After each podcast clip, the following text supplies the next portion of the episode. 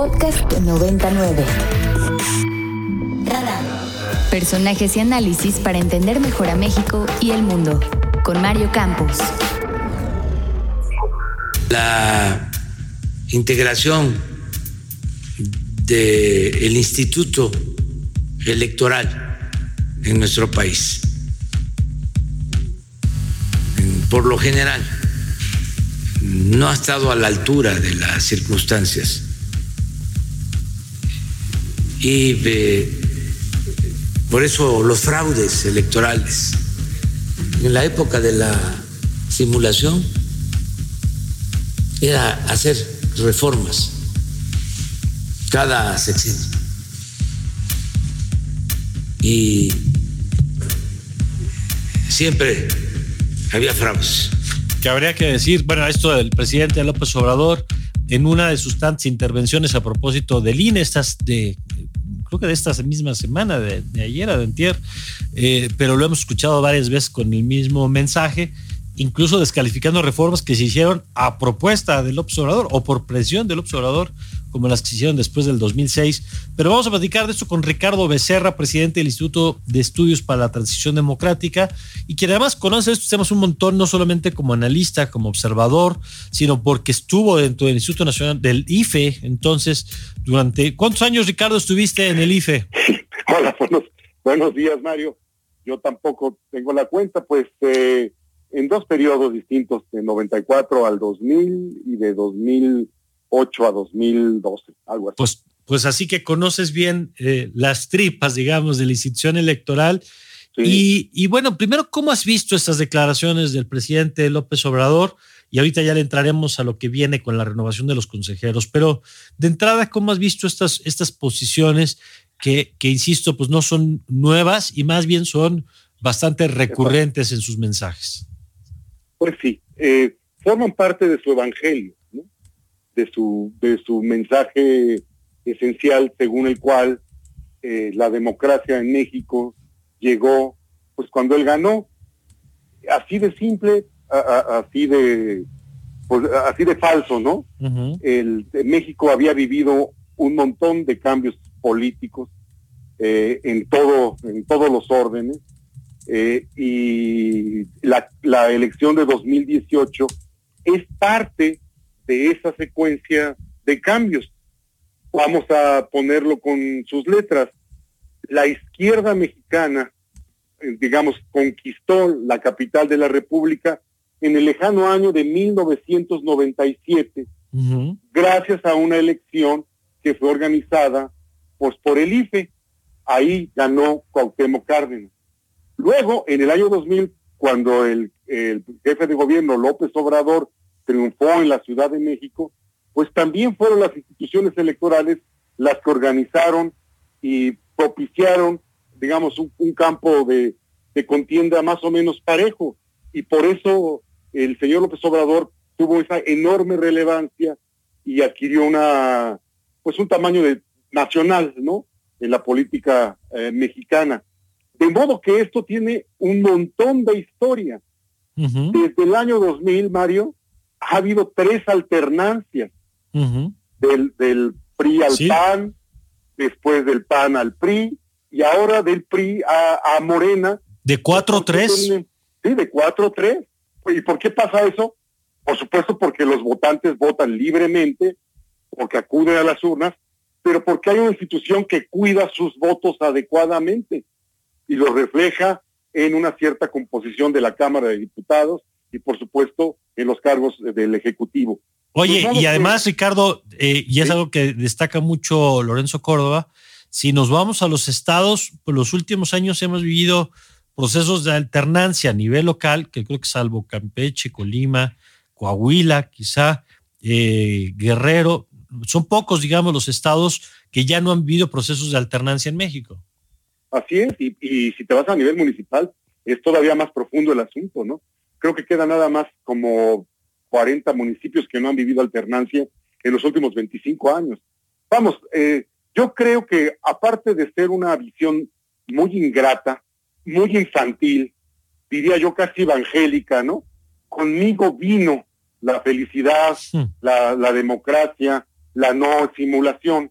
Es, es francamente infantil y yo digo muy injusto con el esfuerzo de miles y miles, millones de mexicanos que literalmente se jugaron la vida para construir la institución y las reglas que tenemos.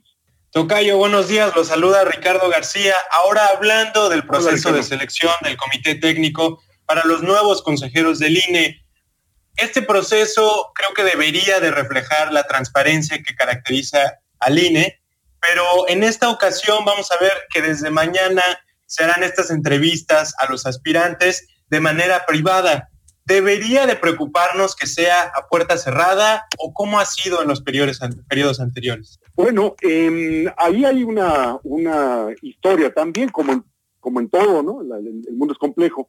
Eh, en las distintas, en los distintos procesos de selección eh, se han utilizado diferentes reglas. A mí me consta una en la que yo participé como evaluador, en la que la modalidad de hacer públicas las entrevistas era transmitirlas por Zoom. Mm. Bueno, no existía Zoom, pero existía... el eh, equivalente, claro. La vía remota era un instrumento un poquito más, eh, más primitivo. ¿Por qué, hay, ¿Por qué hicimos eso? Porque ustedes recordarán en 2011, 2012, hubo otro ejercicio de entrevistas públicas y hubo una actitud muy grosera de algunas diputadas eh, de entonces, recordemos el partido y recordemos los personajes, que maltrataron fama pública eh, y fueron especialmente eh, bruscas, ¿no? Con algunos de los aspirantes, precisamente para que la entrevista fracasara. Hay que recordar esa historia porque es importante, ¿no?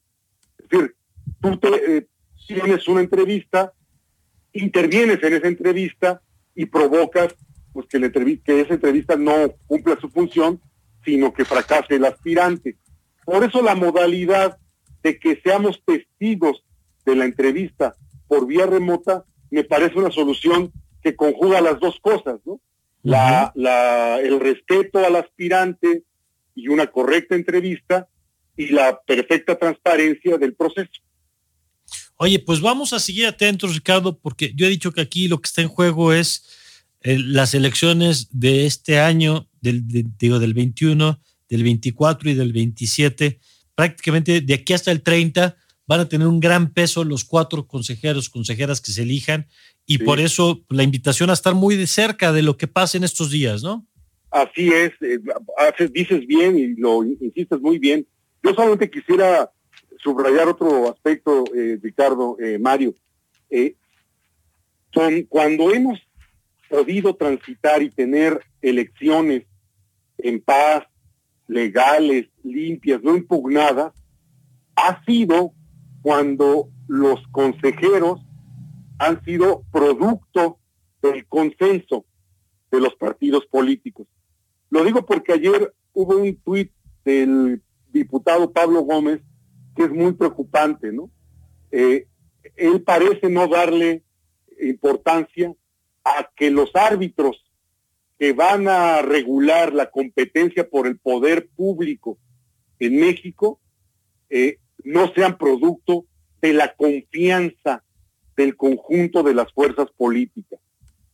Si, tú, si hay un pecado en la constitución del Consejo General del INE a lo largo de su historia, ese pecado está ubicado en 2003, cuando el PRD y Pablo Gómez comandando esa negociación, abandonaron la mesa y los otros dejaron que lo abandonara, y entonces tuvimos un árbitro que no estaba legitimado, no estaba avalado por la tercera parte de la Cámara de Diputados. Y así nos fue en 2006. Es decir, el árbitro nació trunco, nació con una sombra de la cual ya no se pudo escapar y en parte por eso vivimos la crisis de 2006. Esta lección histórica tenemos que tenerla muy presente en el presente, en, el actual eh, proceso de designación. De acuerdo, de acuerdo. Hay que aprender de eso, hay que aprender de eso. Ricardo, gracias.